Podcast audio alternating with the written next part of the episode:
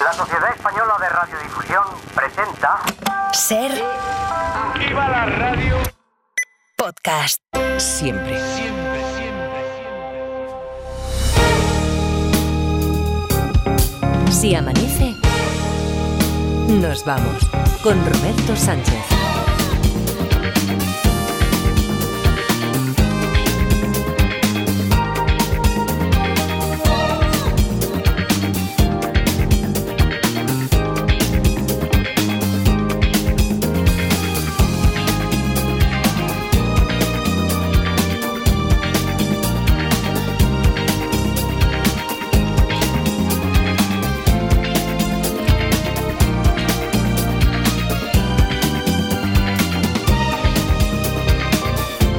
Las 4 y 4, 3 y 4 en Canarias. Saludos, señoras, señores, ¿qué tal? ¿Cómo están? ¿Cómo estáis? Muy buenas noches, bienvenidos, bienvenidas y felices madrugadas de radio.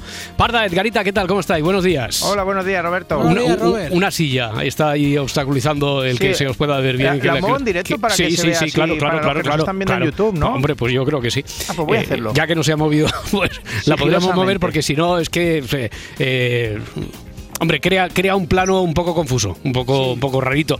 Bueno, oye, la muerte del jefe de policía es el, el tema que tenemos pendiente. Tenemos otro por cerrar y es el caso de la mujer araña, la tercera parte de la historia de la asesina en serie, la asesina serial que dio lugar a la película Monster, la protagonizada por Charlize, por Charlize Theron en su momento. Eso será en juzgado de guardia a eso de las cuatro y media más o menos cuando despertemos a nuestro, a nuestro fiscal, a Félix Martín. Pero decía, la muerte del jefe de policía de Winterfield, que siempre se había creído que había sido un suicidio, se había debido a un suicidio, porque además se sabía que como se le había escapado el delincuente más buscado del condado, cuando además lo tenía ya en el calabozo, eso había hecho que entrara en una, una depresión. Eh, por otra parte estaba el testimonio de MacGregor, con fama de borrachuzo, Sí. Pero a la vez el único vecino que podía andar despierto a aquellas horas, como para ver lo que, según su testimonio, se entendió que sí, que había sido un, un suicidio del, del jefe de policía. Pero, un año más tarde, un año, esto también lo preguntaron ayer, tiene que ser un año justo, un año más tarde, un año aproximadamente, un año más tarde, mes arriba, mes abajo, aparece un botón y cambia totalmente la historia. Bueno, desde este momento, 900, 100, 800, estaría bien que hoy tenemos sorteo, estaría bien que hoy pudiéramos acabar de clarificar esta historia para mañana empezar la, la final, que tenemos final mensual, empezarla con una historia nueva. 900, 100, 800, os leemos también a través de, a través de las redes sociales, si nos seguís en, en YouTube, en los comentarios de YouTube, o en Facebook, o a través de lo que todavía conocemos hoy en día, muchos como, ¿cómo? Twitter. Twitter, eso es. Uy, casi acierto, ¿no? Y, y el teléfono es el 900 100 800, teléfono gratuito, para que preguntéis lo que queráis, como hicisteis, por ejemplo, ayer. En el capítulo anterior, Benítez lo descubre por un dispositivo electrónico. No. le- ¿Alguna agenda hay? ¿O un calendario? Un calendario. Ahí no, no pone nada. ¿Hay algo que indique la fecha en plan una nómina? No, no, pero no hay ninguna nómina. La en, la, en la cuenta del banco se puede saber lo último que ha... Hmm. lo- la última comprobación de la cuenta del banco. Sí, se puede saber, pero eso no le da información a Benítez. Todo está sucio, pero de... Sí, sí, sí. Vivía en unas condiciones lamentables. Y había periódicos hasta el día 18, pero Sí. él solo había estado hasta el 1. ¿Hay alguien que recoja los periódicos? No, no hay nadie más. Puede ser que Benítez pregunte a algún vecino si la ha visto antes o después, ¿no? No. Benítez va un mes y medio después. ¿Completa algún crucigrama o algún juego solo hasta el día 1? No. ¿Tiene algo que ver con los periódicos? Sí. Sí, pero la historia de ayer, la solucionada ya, Eh, ya ayer. hemos Sí. Decir, me la sé. Sí, sí, esta, esta te la sabes. He- Hemos me- mezclado totalmente. Bueno, no sé, en cualquier caso, si no tuviéramos ahora disponible, porque si hubiera mezclado las cosas estas informáticas que, que ocurren, básicamente lo que ayer se solucionó. Habían preguntado, ¿tiene sangre el, el botón encontrado? Dijimos, no sé exactamente si dije que no o que carece de importancia, pero podría valer cualquiera de las dos. Quiero decir, al menos, igual que habían preguntado si estaba doblado el, el botón, lo importante no es eso. Quiero decir, lo que lleva a la pista para deducir que lo del jefe de policía no había sido un, un suicidio no es que pudiera estar doblado o que tuviera sangre. El, el botón. El botón, habíamos recordado, a ver, Edgar Parda, que era de, de algo de la vestimenta del propio jefe de policía. Sí, del uniforme o de. de bueno, cualquier sí, cosa, que sí. por lo- también carece de importancia saber cómo se llega a esa conclusión, por lo que sea, se sabía, imaginábamos que eh, sea un botón muy particular de una camisa que tenía con los botones con forma de estrella de sheriff, lo que sea, pero se sabía que era de, de la camisa o de la chaqueta del, del jefe de policía. Y yo creo que básicamente eso, ¿no? Porque Sí. Sí, nada más. tengo por aquí alguna otra duda que creo que ayer no tuvimos tiempo de, de leer en antena, como por ejemplo esta de María José a través de YouTube, que pregunta, ¿el borracho mintió intencionadamente? No, no mintió. Él, dentro de su estado en el que... Los niños y los borrachos son los que dicen la verdad, ¿no? Siempre. Sí, lo que pasa es que es Y los posible niños que... borrachos, ya no te digo nada. No, pero que eh, sí que es probable que a lo mejor en el estado de embriaguez o después de el estado de embriaguez se sabe que era un borrachuzo. Tampoco sabemos en ese momento y ese día si se le hizo un test de alcoholemia. Si a lo mejor estaba mucho más sobrio de lo que parecía y quizá hubiera mentido por alguna intención oculta. Pero no, aquí en este caso lo que testificó era lo que él recordaba dentro de ese estado de embriaguez, dentro de ese estado de intoxicación etílica en el que en el que estaba. Bueno, venga, Carlos está en ruta hacia Madrid. Vamos a entrar ya de lleno porque necesitamos solucionar la historia esta cuanto antes, si puede ser hoy mejor, para que no se nos quede pendiente con una final de por medio. Ahora mismo hay 14 candidatos para el sorteo que haremos dentro de un ratito. El decimoquinto es Carlos, que está en ruta hacia Madrid. Hola, Carlos. Hola, ¿qué hay? Buenas noches. ¿Qué tal? Buenas noches. ¿Cómo va? Bien, bien. Bueno, oye, eh, estabas ya al corriente de la historia desde ayer.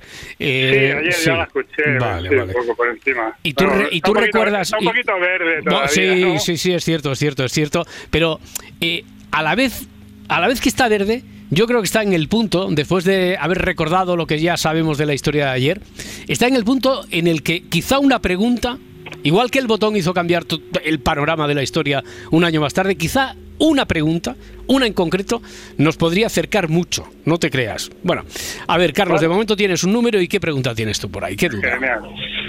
Pues mi pregunta es eh, el, el fugado, el, el este, el, el que estaba que estaba preso, que se había fugado. Sí. eh, ¿Tiene algo que ver con la muerte de- del jefe de policía?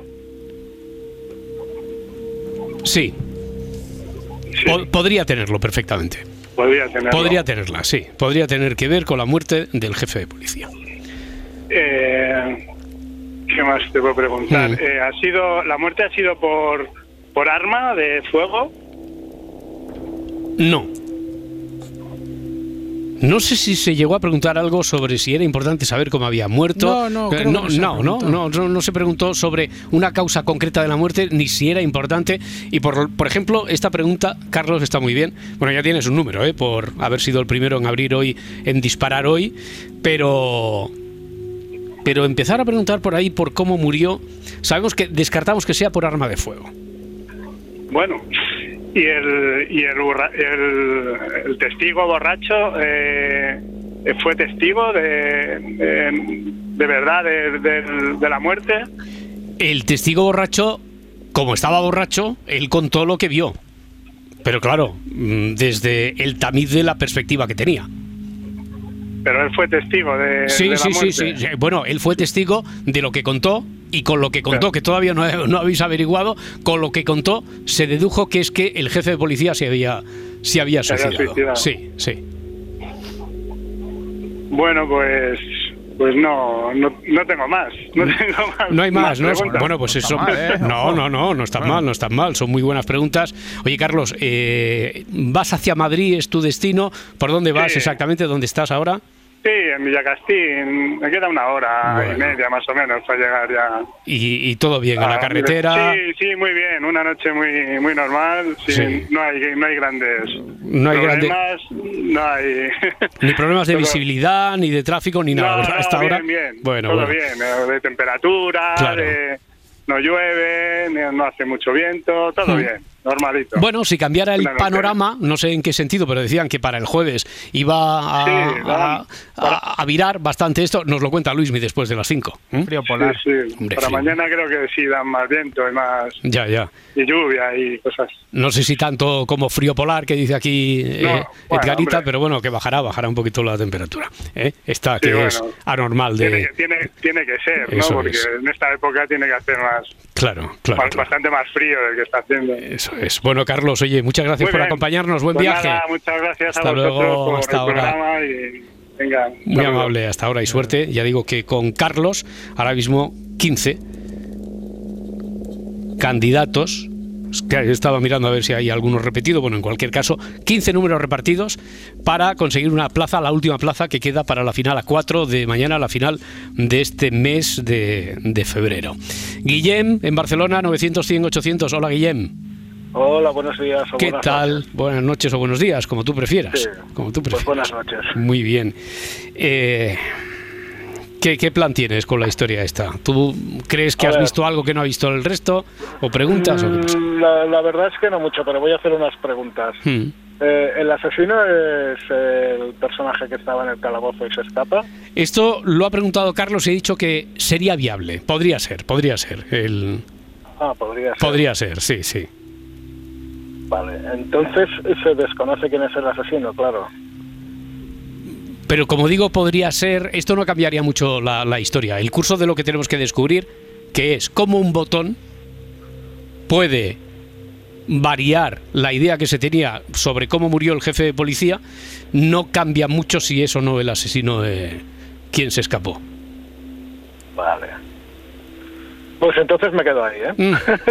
sí, porque lo del botón no, no, no lo veo. No ves el botón, no ves todavía el No, botón. no, claro. porque el, el botón eh, se lo encuentran en casa del asesino, ¿no? No.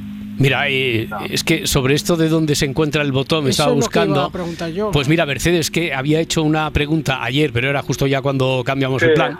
Eh, si es importante saber dónde aparece el botón. Y hoy nos lo ha recordado Mercedes y la Parda también tenía esa. Tú lo ibas a preguntar así tal cual, Parda. igual, sí. exacto. Sí, es importante saber dónde aparece el botón. Y una vez hecho eso, pregunta también Guillem. Entonces, ¿aparece en casa del asesino? Digo que no. Vale. ¿Y lo encuentran, el botón lo encuentran en, en otra persona? Es decir, en alguna persona o...? Bueno, claro, como no se puede hacer dos preguntas en una, me quedo ahí. Ya. Si lo encuentran, en, que lo lleve otra persona. Sí, o que lo posea otra persona. Sí, Sí, sí. que es el asesino. Da, da igual eso. No, eso no da igual. No, eso no da igual. Lo lleva otra persona, sí. Lo vale, lleva otra pues- persona y esa persona sí que sería el asesino, seguro. Sí, sí. El asesino, el homicida, bueno, el que cambia el, el aspecto de la historia. ¿De acuerdo? Vale, pues ahí lo dejo para, para ir avanzando. Muy bien. Oye, Guillem, esto del, esto del botón, vamos a darle un punto, porque la, la pregunta la había hecho Mercedes antes de acabar, un punto a Mercedes que interviene a través de Twitter y otro punto para Guillem. A ti para no te puedo dar, que ya sabes que No, aquí a no. los de casa. Así No, ampliamos además que la gente luego se cabrea conmigo. también. También. resquemor ahí, y, y sí. te, y te hubo- una tarjeta amarilla, sí, sí, sí. pues- Bronca No y todo. extraña que se cabren con la parda, ¿eh? Claro, claro, y sí, y porque, y porque no te cuento lo que me han enviado a mí, pues, pero bueno, amenazas incluso, amenazas. Yo también me cabrearía conmigo misma. Bueno, Claro, claro. Bueno, Guillem, oye, muchísimas gracias por, por No, acompañarnos, gracias por a ayudarnos. Un abrazo. Venga. Hasta luego. Hasta luego. Hasta ahora, hasta ahora. 4 y 17, 3 y 17 en Canarias. Ramiro está en Madrid. Hola, Ramiro. Hola, ¿qué hay? ¿Qué tal? ¿Cómo estás? Eh, muy bien, trabajando un poquito. Muy bien. ¿Hasta qué hora? Hasta las seis. Ah, a las 6 y amanece. Nos retiramos ya, ¿no? Exacto. Muy bien. ¿Qué, qué- qué Eh, te parece esto último que se ha descubierto mientras estabas ahí esperando que... No, es que no, no lo he oído. Es Vale, que vale. No, yo te digo, básicamente lo que sabemos que es importante es que el botón no aparece en casa del asesino, pero sí que lo llevaba el asesino. Ajá, vale. Vale. Hmm. Eh, eh, se me ocurre eh, el que lo vio. El, El borrachuzo, vio- MacGregor, sí. el que vio el, eh, cómo moría la otra, el policía. Y que pensó El que era tío- un suicidio, según lo que él testificó, pues todo el mundo pensó, pues ya está, esto ha sido un A suicidio mí del se me ocurre, ¿cayó de alguna altura? Cayó de alguna altura. Sí, Sí. vale. Pues creo que creo que sé qué es lo que pasó. A ver, venga, pues entonces, no sé, ¿y y quieres quedártelo para ti o quieres descubrirlo aquí para el mundo, Ramiro? A ver, Bueno, no. Porque si lo, si lo descubres, si lo descubres La ahora, idea- esto iría idea de maravilla. El, Mm. el asesino, la persona que, que se escapó de la cárcel Sí. o lo que fuera, él eh, encontró a la policía, lo tiró desde una terraza o desde una parte alta de, y lo Mm. vio caer el otro. Pero no vio al asesino, por lo tanto él piensa que fue una...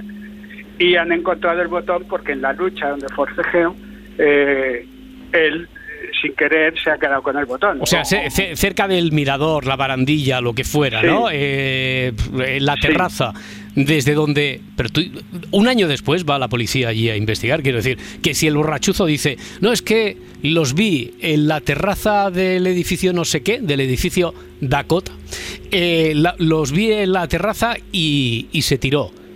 Entonces, como se tiró desde allí, imagino que lo primero que hace la policía es ir allí a buscar a ver si hay alguna muestra. yo- no la encuentra hasta dentro que- de un que- año. Que Mm. seguramente forcejearon Sí. y, en algún- y él y el otro pues se quedó con el con el botón. Vamos. Ya, pero entonces eh, y, y Un él se, accidente. vale, sí, se queda con el botón y después lo- se lo pone él en una camisa y lo va luciendo por ahí.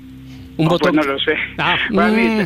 es la idea que se Ya, ya, ya, ya. Oye, pero mira, eh, esto te da un punto, lo de cambiar la perspectiva que imagino tendría mucha gente sobre cómo murió, dejó de morir aquí el jefe de policía, y es que cayó desde una altura.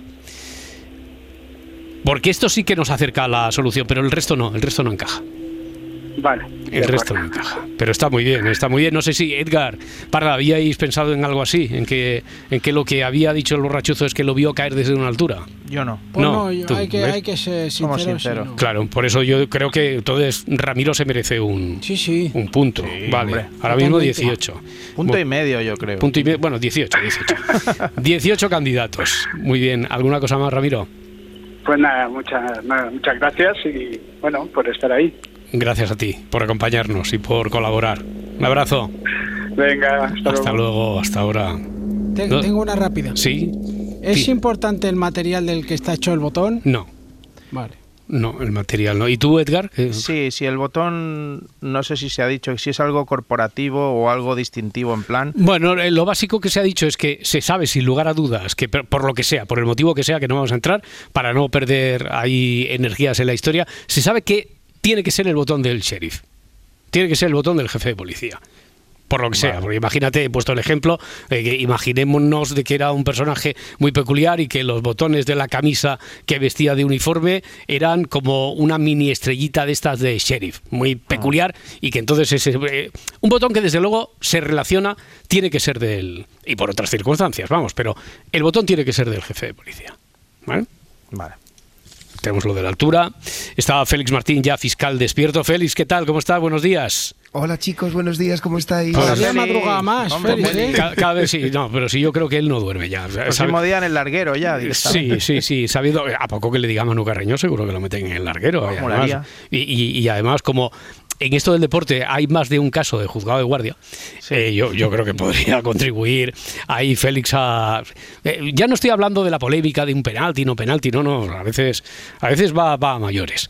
Bueno, Félix, oye, que hoy tendremos la tercera parte, tercera y última parte sobre la mujer monster para, para entendernos y que nos pillas como siempre aquí enfrascados en una historia de esta. ¿Has tenido oportunidad de escuchar algo? ¿Sabes de qué va la historia o no? No, no, Vale. no he podido escucharla. Vale.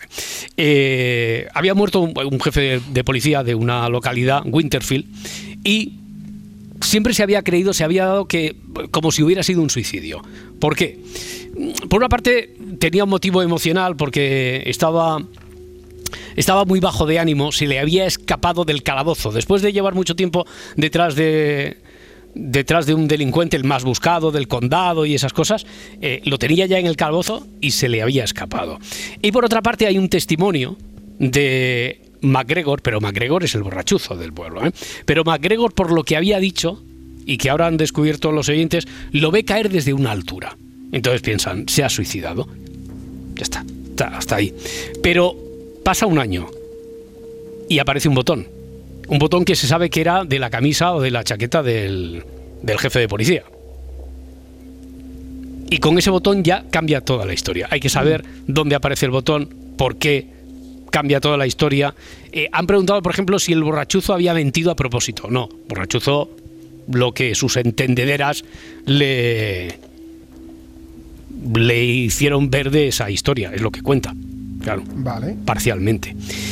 Y poco, bueno, el botón no- da igual si está manchado de sangre, da igual si se ha doblado porque no es eso lo que lo que hace que se piense que no ha sido un suicidio, sino que ha habido algo más. Así que si tenéis, si tenéis por ahí igual que Edgar, Parda, si tú, Félix, a partir de este momento tienes alguna pregunta, ya sabes que tienes vía libre. ¿Está esperándonos ahora Raúl de Elche? No. Raúl, Raúl, ¿qué tal? Muy bien. ¿Cómo estás? Pues nada, bien, aquí trabajando. Bueno, hombre, ¿tú también hasta las 6 o hasta qué hora? Hasta las 7. Hasta las 7. Bueno, estamos ya, en la recta, estamos ya en la recta final. ¿Qué, qué, qué idea tienes tú ahora después de todo lo que se ha descubierto aquí sobre el caso este Pues, del jefe de policía? ¿Es posible, ¿Es posible que sea el botón de los galones? Carece de importancia. Lo, lo- lo que, lo que importa del botón es que se sabe desde luego en cuanto se ve y por otra cosa, que es lo que no hemos descubierto, pero no por el botón, no, no por la naturaleza del botón. Es un botón que sin lugar a dudas dice, hombre, este era de, del uniforme del jefe de policía. ¿Y el botón lo lleva ahora el nuevo jefe de policía? No. Ah, es otra cosa, Félix. Se encuentra. Sí. Porque lo lleva el que se supone que ha sido el, asesu- el asesino o el causante. Es que, claro, utilizar contigo el término asesinato eh, ya son palabras mayores. Bueno, el causante de la muerte de, del jefe de policía, que no fue un suicidio. Pero lo lleva puesto. Lo lleva puesto así abrochado, co- eh, como si fuera un... bo- No. Vale. No, no lo encuentran en su casa ni lo lleva puesto, como si fuera parte de la indumentaria también. Sino que lo lleva consigo. ¿Y saben a ciencia cierta que es el suyo? Sí, sí, sí. Sobre eso, Porque- sobre, sobre eso no, no, mm, no perdamos energía. Se sabe seguro. Se sabe seguro que es. Sí, pero investigan un año después. Por porque, porque un año después cuando se encuentra el botón. Es importante saber dónde se encuentra el botón. Porque ahí es donde está la paradoja de la historia. Claro. Y eso es lo que tenemos que averiguar. Pues me ha chafado. Mm. Me ha chafado la historia. Ay. ¿Por qué? Porque la, eh, tu hipótesis por dónde iba, Raúl. Mi hipótesis era que eh, investigan de nuevo la ropa del, del jefe de policía y ven que a su indumentaria le falta un botón Mm, de los galones y el nuevo jefe de policía es el que lleva el botón, Ya, no. que sería que sería el asesino. Claro, no, no, porque hemos, hemos dicho que no tiene por qué ser, pero sería compatible que el asesino fuera aquel forajido que se había escapado del calabozo, etcétera. Bueno, Raúl, Pues no oye, hay más preguntas, señoría. muy bien, oye, pues muchas gracias por intentarlo. Un abrazo. Venga, hasta luego. Hasta gracias. luego, hasta ahora. Tengo otra. Sí. ¿El botón lo encuentran en las pertenencias de algún preso? No. Bueno, si has dicho, es verdad que soy. No, no, no, ¿por qué? ¿Por qué? ¿Por qué? No, porque has dicho que lo llevaba encima, lo llevaba consigo. ¿no? Bueno, sí, imagínate que por lo que sea lo lleva consigo porque alguien igual no lo entró él directamente en la cárcel, pero alguien se lo podría haber dado, ¿no? O lo que sea, o a lo mejor lo coló él en la cárcel. No, no lo veo. Uy, tengo otra. Sí. A ver, a ver, a ver. Eh, eh, ¿Es posible que se hubiera tragado el botón? Que se hubiera tragado el botón. Sí, y ha ido al hospital a hacerse una radiografía sin por accidente o yo qué sé. Radiografía no. La primera parte me gusta más de la historia. La primera parte sí, pero no ha ido a una radiografía. Ya, ya está, hasta aquí, que si no te sacan tarjeta amarilla. Vale, vale, vale, Ya, ya me está. callo, No, no, claro, claro. ¿Cómo claro. sabe Espera, la pa- está espera, espera, últimamente- espera un momento. Eh, eh, Edgar o Félix, ¿tenéis alguna, alguna duda No, antes de.? no, Nada, no, no. de momento. Javier de Alicante, hola Javier. Hola, ¿qué tal, equipazo? ¿Qué Buenas hay? noches. ¿Cómo estamos? Oye, aquí con la pregunta que acaba de lanzar ahora la parda, que hemos dicho no, no, no, no a lo de la radiografía, pero a la primera parte, a la primera parte le daríamos un punto o dos puntos, ¿eh? Hmm. Es que ahora quedo yo mal si no acierto, claro, porque es que Bueno. lo puesto en bandeja, vamos, pero bueno. Pero no encajaba en lo que tú venías a, decirnos, nada. no encajaba, vaya. No, no, no, no, no entraba en mis, en, en mis planes que el, el que lo había, el que llevaba encima y luego estaba en el hospital. Eh, No, en el hospital, en el hospital no hemos dicho, ¿eh? Bueno, en, un, en, en una en una clínica, vamos, o algo así. No, eh, hemos dicho, la primera parte es, se lo, es posible que se lo hubiera tragado y dicho, a esa primera parte me gusta, hay que darle mucho matiz y tal, pero eh, me- pero lo de la radiografía en el hospital, que hubiera ido al hospital a hacerse una radiografía Ah, y que vale, no, esa parte no, esa parte no. De acuerdo, vale, gracias. que lo, lo he entendido mal. Ya, ya. Pues, pues, a ver si se le ha podido tragar o. o que madre mía. Mm. Bueno, Javier, oye, no, no, no, no pasa nada, también puedes pasar palabra y me, me dejado, me ha dejado fuera de, Claro, fuera de juego. Claro, claro, Siempre. claro, no, sí, a mí yo- con el punto en el que está ahora mismo la historia y sobre todo cuando sale una pista que puede ser tan, tan, tan, tan clave como esta, que acaba de salir por la pregunta de la parda, o encaja o no encaja. Si es... Claro, es que te desubica de tal forma que te quedas sin, sin proceso Hmm. de pensar para llegar a una Claro, una- claro, por eso, por eso digo. Bueno, oye, Javier, pues, pues- pues muchas, nada. muchas gracias. ¿eh? Ah, a, que vosotros y siempre un placer escucharos. Hasta luego. Igualmente, muchas gracias, hasta luego. Una última detective. Sí, sí, yo tendría otra, pero no lo voy a hacer. calla ya, para, Calla, favor, calla, calla calla, poco calla, que la liamos, calla que la liamos. Pero a, a no ser que, según lo que pregunte Gloria, igual... A ver, vamos a hacer una cosa. Gloria, ¿qué tal? Gloria está en Madrid. Hola, Gloria. Hola, hola, ¿qué tal? Muy bien, muy bien. ¿A ti te encaja todo esto de que es posible que se lo hubiera tragado, pero sin ir a, a hacerse una radiografía en el hospital y o no te encaja? No, es que me ha- mm, no me entera muy bien y, y tampoco también ya me ha mm, desencajado todo. La Vaya, verdad, vaya, vaya, vaya, vaya. Entonces, ¿qué, qué hacemos, Gloria?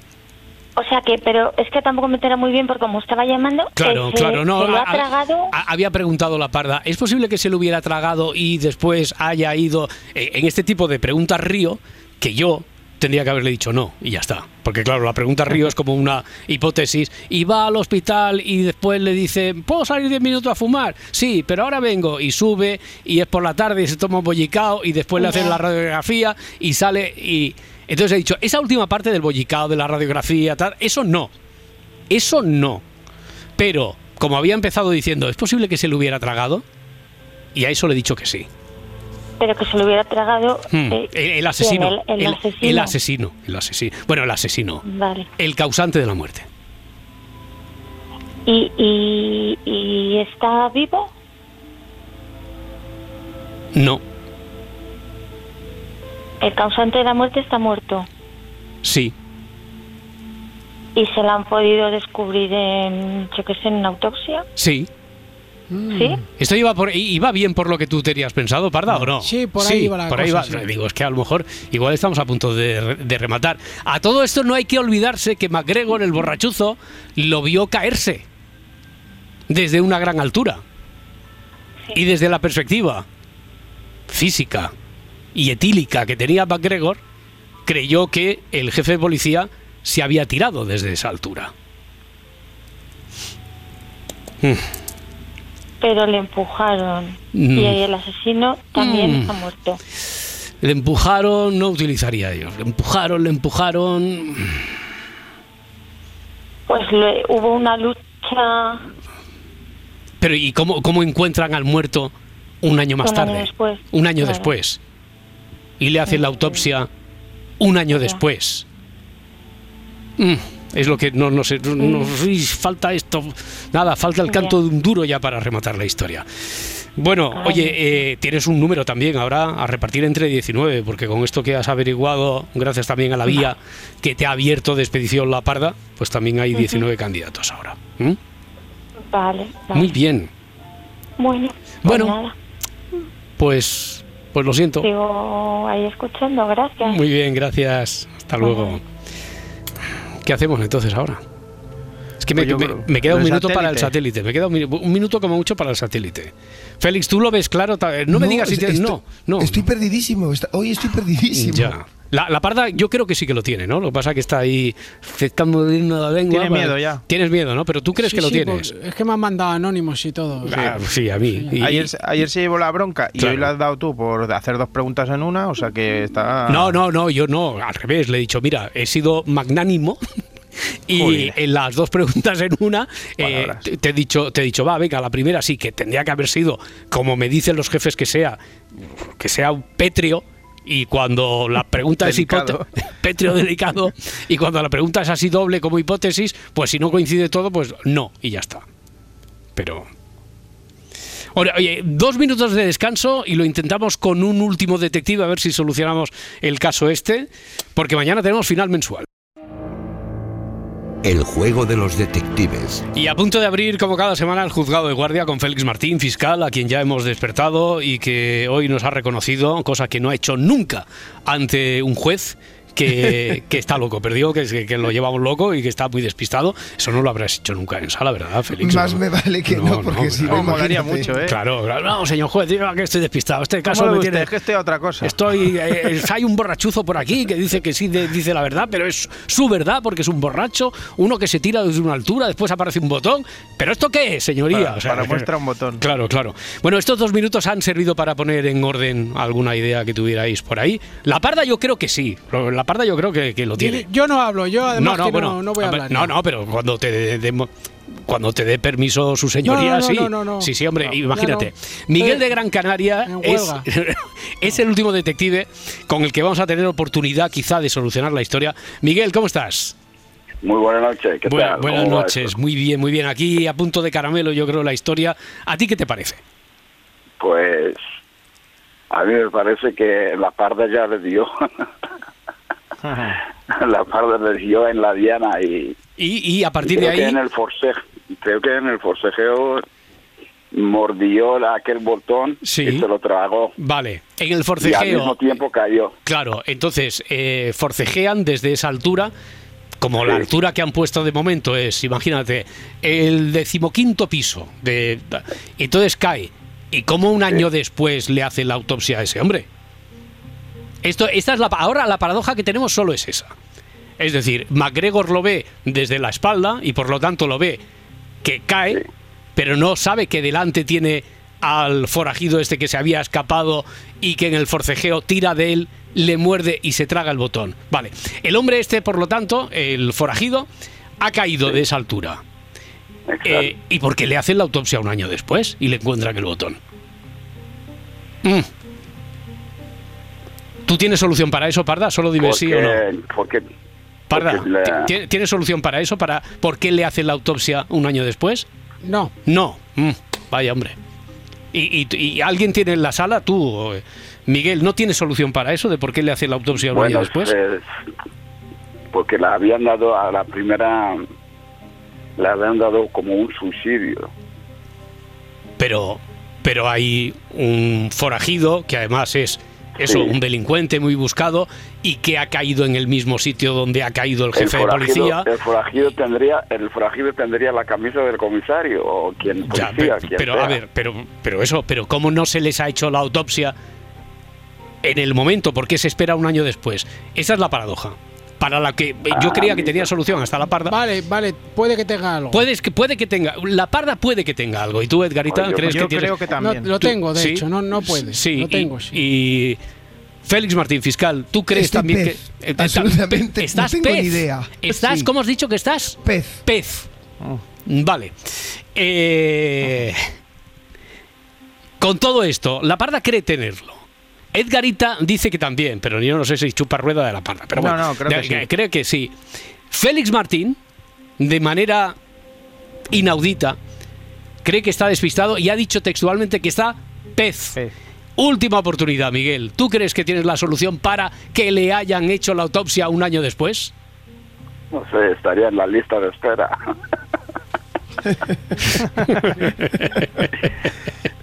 ¿Cómo ¿Cómo está la seguridad? Eh, esto no va así, ¿verdad, Félix? Lo- eh, Bueno, esto, va por otra vía, lo de las No, autopsias, ¿no?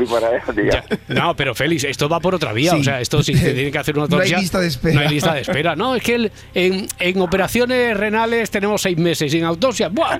Un año y dos meses tenemos Pues aquí en la Comunidad de Madrid. autopsia lo mismo, dirían, dirían que ese está Ya. muerto, no pasa nada. No, puede no, no, un no. poco más. Ya, hombre, pero hay un jefe de policía de por medio también, que ha muerto, que ha caído con él. Eh, ¿Cómo, Sí, cómo, cómo se da por buena la versión de MacGregor el borrachuzo cuando después han caído los dos juntos? Mm. Bueno, Miguel, que veo que no, que no lo, que no lo, No, lo yo no solucionamos. doy, no, no doy con ella. Ya. Me rindo. Bueno, pues lo siento mucho. Miguel, muchas gracias. Hasta luego. Bueno, Hasta ahora. ¿Qué, qué- qué hacemos entonces? Eh, en Internet sí que ha llegado la, la solución. Entonces, si está Has hecho mucho hincapié en lo de pez. Sí. Sí, sí, sí, yo estaba pensando lo mismo. Ya, pero y lo, y lo de que haya hecho mucho hincapié en lo de pez, que enseguida lo ha cazado la parda, ¿te da una pista definitiva también a ti, Félix, o no? Sí. Sí. Vale, pues, Pues, entonces. a mí me ha descolocado. No me digas, a ver, entonces la tuya, Edgar, ¿cuál era? ¿Cuál es No, tu no. teoría? No, no, ¿cuál, es tu, ¿cuál era tu teoría? Independientemente de que te haya descolocado la del pez. Pues que, eh, que se habían confundido de cuerpo. Que se habían confundido de cuerpo, vale. A ver, opción, opción A. Se han confundido de cuerpo. Eh, opción Félix, tú con lo de pez, ¿qué que, crees entonces? que se cayó al río. Que se cayó al río, que se cayó al y río, a y lago. en encontrar el cadáver al río, a al lago o algo así. Bien, bien. ¿Y eso coincide con tu teoría, Parda? Hombre, ahora sí. Ah, no, ¿y antes? ¿Antes cuál era? No, no, lo digo porque, porque entonces tenemos tres. Una que se cayó al río, otra que eh, tardaron en, en encontrar, o se confundieron de cuerpo, se confundieron de cuerpo. ¿Y la tuya, la tercera vía, cuál sería, Parda? No, no, es que a mí la que me gustaba es esa, pero bueno. Bueno, pero yo, ¿cuál era voy la a decir tuya? La, La la tuya, mía. sí. eh, mm, yo voy a decir que se cayó eh, para tener una alternativa que se no murió en el momento. Ah, que no murió en el momento. sí, que cayó murió encima del y murió al año. Estuvo Vale. en coma a lo mejor un año y por eso le tardaron en hacerle la, la autopsia. Vale. Bueno, pues hay tres opciones. Pero vamos, que es la de Félix. ¿eh? ¿Es la de Félix? Sí, sí. Hombre, es el, es el fiscal, es la de Félix. Es la que ha escrito eh, también Tony en YouTube. Dice, cayó al río y lo encuentran al río, al mar, un lago y lo encuentran un año más tarde. Eso es. Fe- Félix decía que andaba despistado, pero al final ha dado con la clave. No podíamos yo. dejar esta He historia. tenido un momento Newton, chicos, Ya, como ya. una manzana que me Sí, ha caído claro, en la sí. cabeza. Da un poco de rabia, Félix, eh, con todo respeto. Eh, Ya, hombre, Estamos aquí claro. trabajando Lo- y llega él y pim pam. Es que es fiscal, pero es conservador. Con- eh, No, quiero decir, es de la Unión de Fiscales Progresistas, pero que a la hora de soltar información, él tampoco se puede mojar así, así como así. Vale, vale. Bueno, oye, pues es que no podíamos dejar la historia con Tony, que creo que es el primero que lo ha dicho aquí a través de las redes sociales, al menos que yo tenga constancia. Hay 20. Félix, para acabar de rematar, dime un número que no sea de la hija del fiscal general o algo de eso que haces tú. Un número del 1 al 20 y así, y así solucionamos ya lo del sorteo también de esta, de esta semana. El 11. El 11. El 11, Ana, desde Turís, en Valencia, primera llamada el martes, sin noticias de Eduardo. Ana, si tiene un ratito mañana entre las 4 y las 5, es la cuarta finalista. Venga, abramos ya el juzgado de guardia.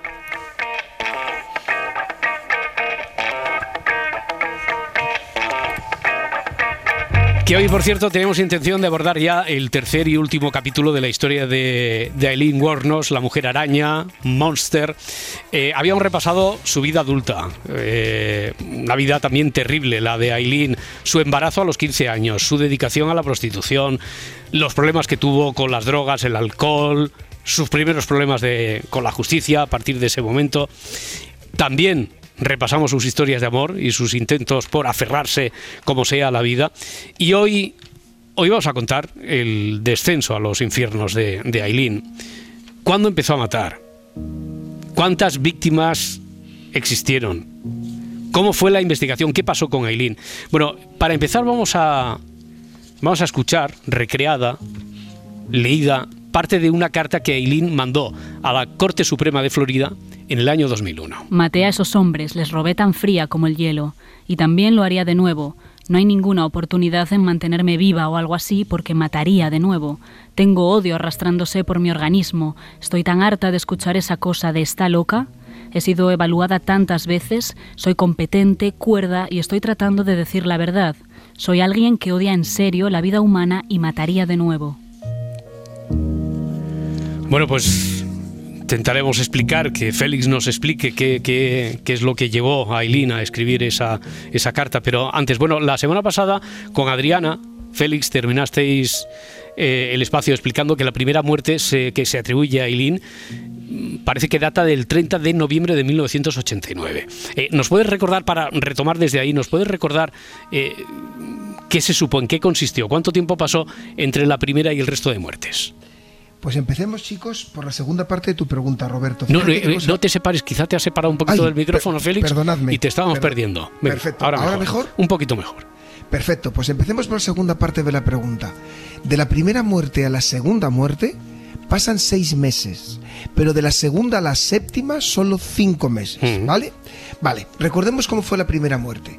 El 30 de noviembre de 1989, Richard Mallory, de 50 y- 51 años, invita a Eileen a subir a su auto y la lleva a un camino solitario para mantener relaciones sexuales. Ese era el acuerdo. Pero una vez allí el hombre se pone violento y lo que en un principio era una contratación de servicios sexuales se transformó en un intento claro de violación. Aileen no lo sabía en ese momento y tampoco se supo durante el juicio. Es un matiz del que luego hablaremos si os parece que Mallory era un eh, vi- violador convicto y además convicto por ser violador en serie. Aileen llevaba un arma en la cartera y pudo cogerla. Le disparó tres veces en el pecho. Dejó el cuerpo en el asiento trasero del auto. Se puso al volante, condujo unos kilómetros, encontró un lugar aislado donde arrojó el cadáver. Eso sí, antes le vació los bolsillos. Fijaros que para la segunda muerte hay que esperar seis meses. Es decir, si el 1 de junio de 1990 mató a David Spears, de 43 años, a partir de aquí hemos visto que se va a deslizar una pendiente terrible. El 6 de junio asesina a Charles Kalstascon de 40. El 4 de julio a Peter Siems de 65. El 4 de agosto a Troy Barres de 50. El 12 de septiembre a Dick Hambres de 56. Y el 19 de noviembre a Walter Lleno, llamado Gino, de 62, hombres, 62 años. Es decir, siete hombres en menos de un año. Oye, ¿y había un mod, eh, no sé si hablar de un modus operandi, de un patrón similar en todos estos crímenes? Fijaros que sí, Roberto, y tiene mucha importancia para luego establecer la similitud. Vamos un poco a repasarlo. Todos acontecen en un vehículo de un hombre en un contexto de contacto sexual. Primera característica común. Segunda, todos con heridas de armas de fuego. Todos los cadáveres, salvo el de uno de los supuestos, fueron encontrados en los costados de las rutas efectuadas por los coches. Y en todos los casos se usa una, una pistola del calibre 22. En algunos de los hechos donde se ven testigos, donde testigos, perdón, ven cosas extrañas en- eh, poco antes de la muerte de las víctimas, siempre identifican que ha habido una mujer subida vestida de negro que se subía a ese vehículo. De ahí que, como dijimos, se le llamaba la, la- la mujer araña. Ya, no es que ella se hiciera llamar así, sino que surge del testimonio de aquellos que vieron a esa mujer siempre vestida de negro. Eh, oye, ¿cómo, ¿cómo empieza la investigación? ¿Cómo fue la investigación al principio? Pues fijaros, el primer caso fue archivado hasta que un año más tarde es cuando se hallan los restos del segundo asesinado, el 1 de junio de 1990, ¿vale? Entonces ahí se dan cuenta que se ha producido el mismo contexto. Fijaros lo que decíamos, ¿no? La policía de repente, claro, no es común que aparezca un hombre asesinado en un contexto de relaciones sexuales al borde de un vehículo con señales de haber sido robado eh, y además eh, con impactos de bala del, del mismo calibre, del, del- del- del calibre 22, Hmm. ¿vale? Entonces, a partir de aquí ya consideran que hay un patrón y a medida que se van produciendo el resto de los eh, asesinatos, se dan cuenta que es muy probable que nos encontremos ante un asesino o asesina en serie que está matando a todos, a todos, Hmm. a todas las personas que se encuentran en un mismo contexto. Ya, es decir, misma tipología, mismo contexto. A partir de ahí se centra, no sé, eh, se, se tiene, se empieza a dibujar su primer retrato robot o, o no se, no, no cuenta con ello la investigación. Fijaros, Sí. eh, es muy buena pregunta, Roberto, porque abordas cómo se, tiene que, cómo se tiene que estudiar o cómo se tiene que enfrentarse a una investigación de esta índole. Y fijaros la complejidad porque en este caso, claro, nos encontramos que es muy difícil encontrar huellas en un coche, ¿no? Mm. Es muy complicado. Además, es muy claro que el autor que mata, la persona que mata en un coche, pues po- es sinónimo de una acción rápida, más o menos. Entonces, la policía tiene que enfocar eh, gran parte de su energía en tratar de mejorar el retrato robot y en tratar de, de- de investigar los últimos momentos de la víctima. Pero aún así, se hace una búsqueda denodada de huellas y resulta que sí se encuentran huellas en los, en los hechos del 4 de julio. Por tanto, al tener huellas es muy importante porque cuando encuentren a un sospechoso, se va a poder, eh, eh, cuando, o sea, primero, cuando obtuvieron estas huellas, no, no, no estaba fichado nadie Mm. que se correspondiera con la misma, pero es una victoria en cualquier caso, porque cuando capturen a un sospechoso, sí que van a poder comparar sus huellas con las huellas obtenidas. Por tanto, ya tenemos me- eh, un mejor retrato robot, ya tenemos huellas de, de, de una, de, de un, de, de alguien que estuvo en el coche con una de las víctimas, y lo que se hace es que se toman nuevas declaraciones a todos los testigos. Esto es muy importante porque ahora se hace con una perspectiva global. ¿Esto qué quiere decir? Que a lo mejor al testigo del primer hecho no se le preguntó tanto por la ropa que vestía la víctima, por el pelo que vestía la víctima, y ahora se le vuelve a preguntar para entre todos, para entre Mm. todos los, los, eh, los testigos, poder tener datos claros de quién, e- de quién era la sospechosa. Claro, no Y sé si tanto- se le cerca geográficamente o qué es lo que lleva eh, a, a conseguir la detención de Aileen.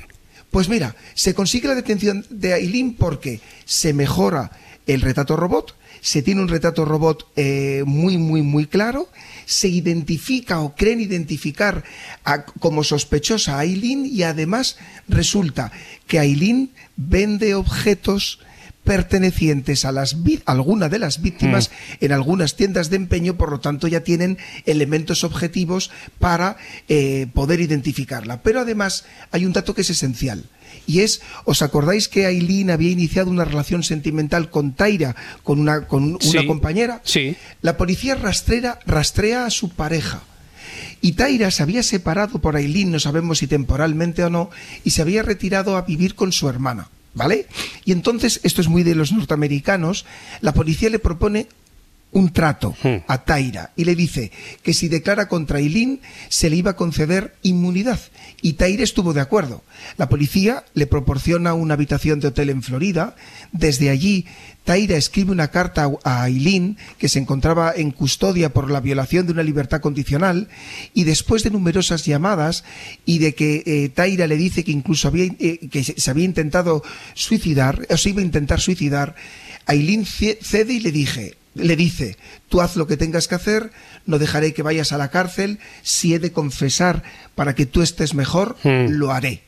Y a partir de ahí, y por amor, por amor, Aileen declara que el asesinato eh, que cometió ella, el primer asesinato, aunque eso, eso sí, y, co- y- y reconoce también los demás, aunque del primer asesinato ella dice que le mató en defensa propia porque le había, intent- porque le había intentado, el, el- el hombre le había intentado Mm. violar. Ya, es decir, que va a juicio eh, después de, de esas confesiones. Eh, ¿Los juicios cómo fueron? Pues los juicios, pues, a ver, yo ahora con el, eh, con el tiempo, ¿no? A, tiempo pasado considero pues que eh, hubo importantes irregularidades a mi modo de ver, ¿no?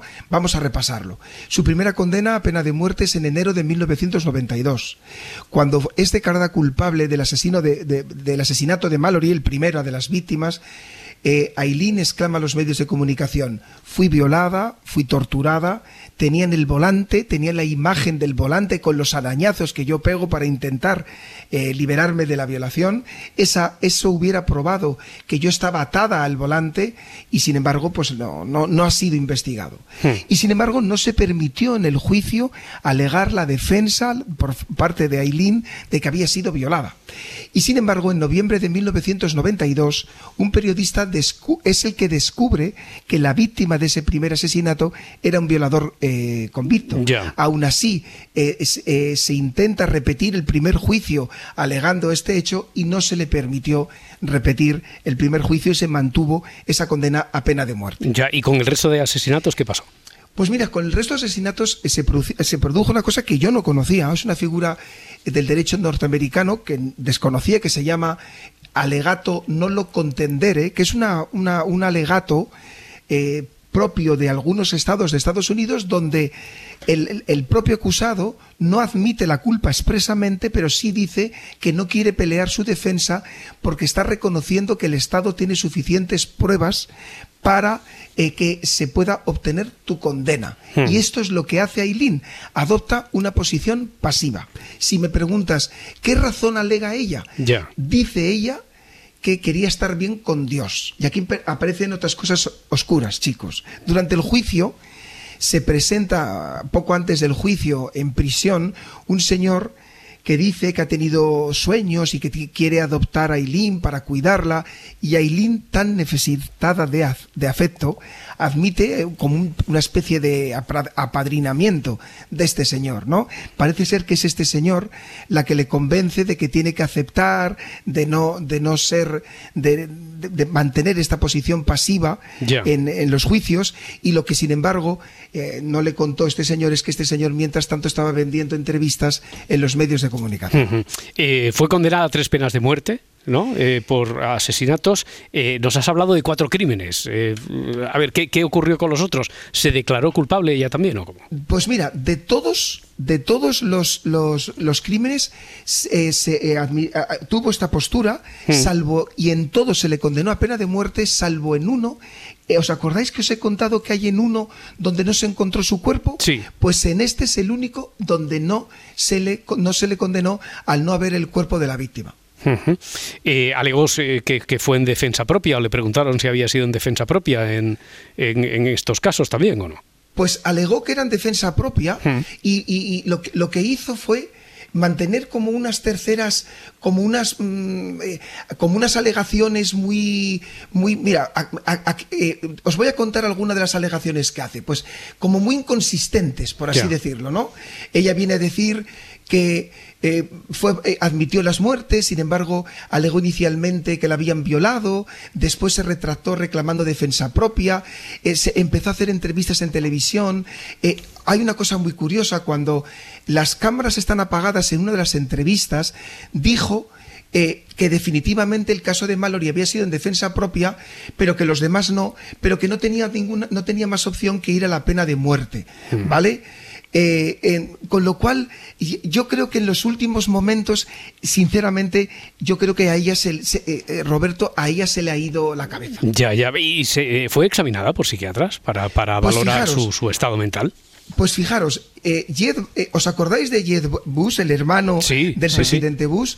Pues pidió, al- al- como el caso de ella se hizo tan famoso y salió en los medios de comunicación, pidió que le evaluaran tres psiquiatras. Pero ojo, le dedicaron 15 minutos, ¿eh? 15 minutos. 15 minutos. Eh, Esto en España es ina- eh, ina- inadmisible. Oye, para, Inadmisible. para, para terminar, eh, imaginándonos cómo, cómo serían esos últimos meses en prisión, ella incluso parece que llega a un momento determinado en el que se rinde, por así decirlo, y de- bueno, decide pedir que se acelere su ejecución. Eh, de toda esta historia, de lo que hemos contado, de lo que te hemos oído en estas tres semanas, a ti la historia de Aileen, eh, una reflexión final, ¿qué te sugiere, Félix?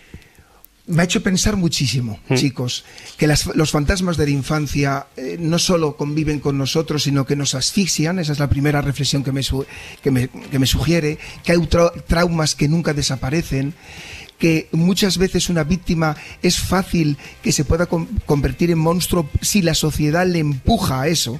Es decir, que aquí fallaron las alarmas, las alarmas desde su niñez, que la dejamos sola, que no la atendimos, que la arrinconamos, que la marginamos, que alentamos su marginación y que prácticamente, ¿qué alternativa tuvo? Hmm. Bueno, por cierto, dices que el gran paso, la primera confesión la hizo por amor, por amor a Tairia. Bueno, pues Tairia, que tenía inmunidad, firmó varios libros y varios contratos cinematográficos vendiendo su historia.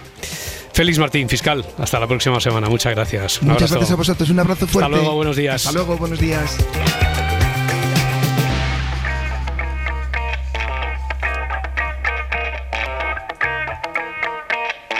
Si amanece, nos vamos.